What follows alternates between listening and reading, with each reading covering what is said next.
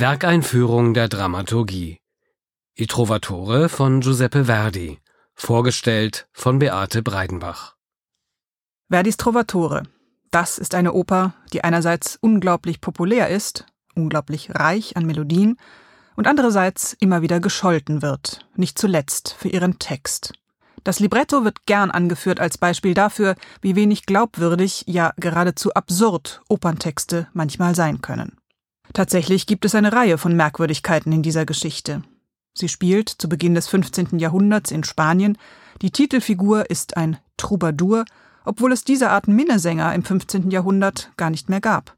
Seine Mutter wird als Zigeunerin bezeichnet, obwohl die sogenannten Zigeuner nachgewiesenermaßen erst viel später nach Spanien eingewandert sind. Dazu kommt, dass die Ereignisse, die die Geschichte bestimmen, in der Vergangenheit liegen. Es wird mehrmals davon berichtet, aber als Zuschauerinnen und Zuschauer erleben wir sie nicht auf der Bühne. Man muss also schon sehr genau zuhören, wenn man verstehen will, worum es geht.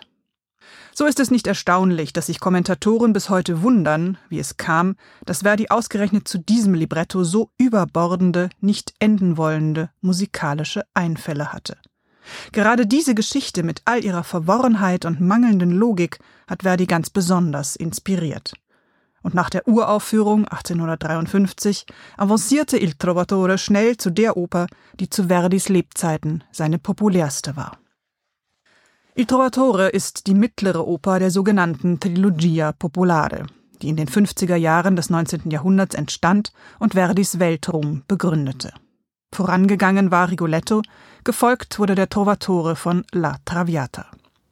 Zugleich war der Trovatore die erste Oper, die Verdi ohne Auftrag von einem Theater geschrieben hat. Er war also in der Stoffwahl völlig frei und hat sehr bewusst das Drama des spanischen Dichters Antonio García Gutiérrez ausgesucht. Als Librettisten wählte er Salvatore Camarano, einen sehr erfahrenen Textdichter, der bereits die Libretti für Donizettis Lucia di Lammermoor und Verdis Luisa Miller verfasst hatte und aus dem Drama El Trovador einen Operntext für Verdi machte. Anlässlich der Traviata schrieb Verdi seinem Freund Cesare de Sanctis einen viel zitierten Brief, aus dem hervorgeht, was Verdi in seinen Opernstoffen zu dieser Zeit suchte. Ich wünsche neue, grandiose, schöne, abwechslungsreiche, kühne Stoffe, kühn bis zum Äußersten, mit neuartigen Formen und zu gleicher Zeit vertonbar. Für Venedig mache ich La Damo Camilla, die vielleicht Traviata als Titel haben wird. Ein zeitgenössischer Stoff. Ein anderer würde ihn vielleicht nicht gemacht haben, wegen der Sitten, wegen der Zeiten und wegen tausend kindischer Bedenken. Ich mache ihn mit dem größten Vergnügen.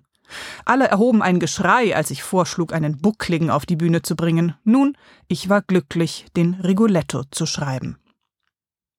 Wie Rigoletto, der verkrüppelte Hofnarr, wie Violetta, die Edelprostituierte der Pariser Halbwelt, so ist auch die sogenannte Zigeunerin Azucena eine Außenseiterin und damit prädestiniert für Verdis Theater der Wahrheit, das auch und gerade denjenigen, die am Rande der Gesellschaft leben, seelische Dimensionen zuerkennt.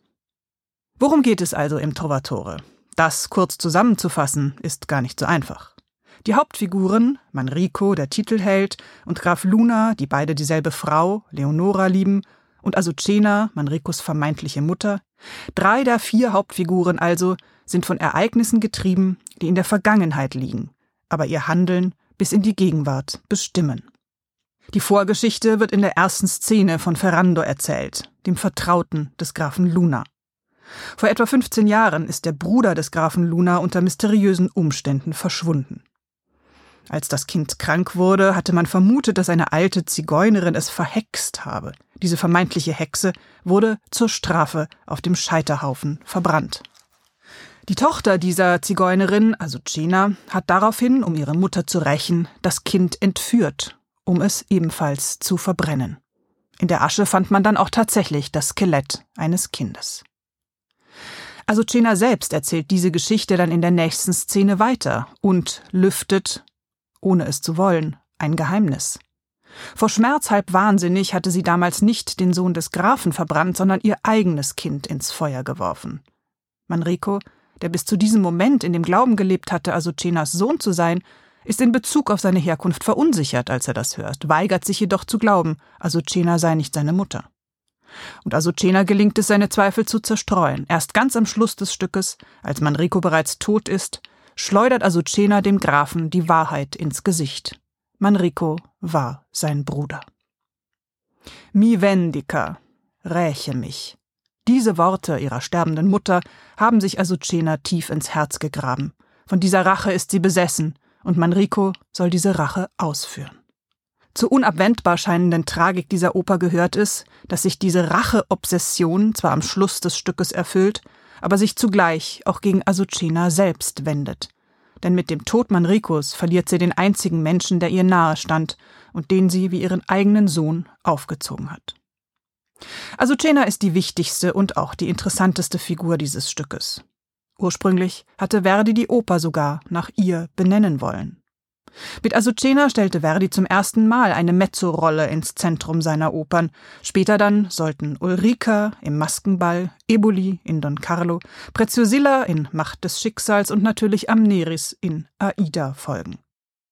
Man hat in der Vergangenheit nicht nur häufig das Libretto kritisiert, sondern Verdi zudem vorgeworfen, mit dem Trovatore in seiner kompositorischen Entwicklung einen Schritt zurückgegangen zu sein. Man meinte einen Rückfall in längst überwunden geglaubte Strukturen seiner ersten Opern zu erkennen, sowie eine erneute Hinwendung Verdis zum Belcanto.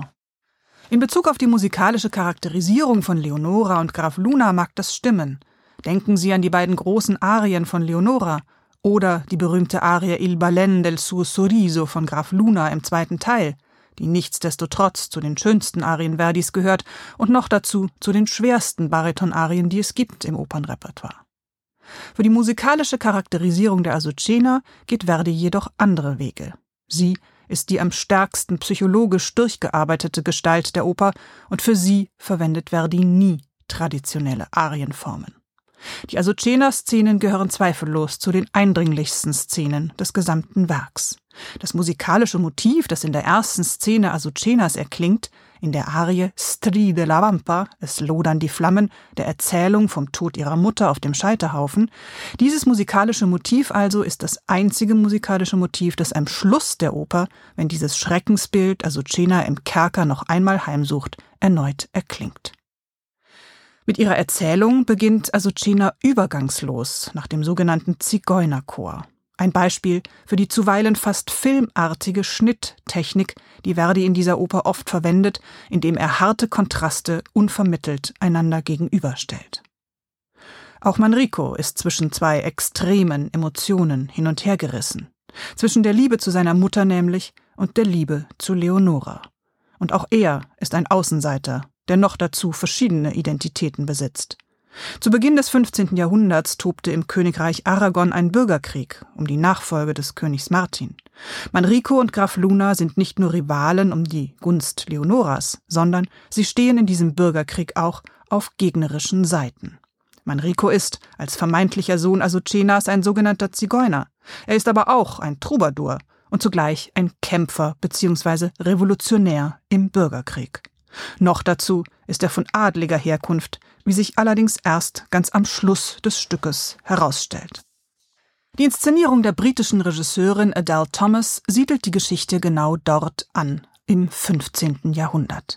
Visuell ließen sich die Regisseurin und ihre Ausstatterin Anna May Woods von der mittelalterlichen Kunst sowie von den Gemälden des Hieronymus Bosch inspirieren.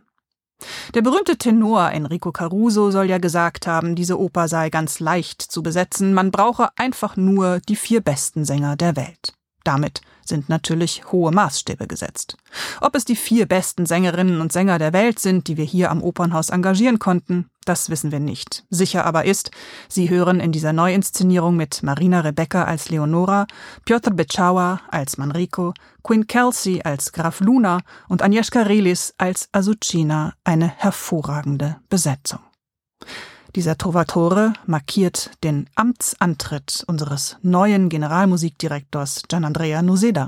Er betont, dass es in dieser Oper um emotionale Extremsituationen und um musikalische Kontraste geht, die man nicht etwa glätten, sondern im Gegenteil herausarbeiten muss. Was ihm gemeinsam mit unserem Orchester der Philharmonia Zürich in sehr beeindruckender Weise gelingt.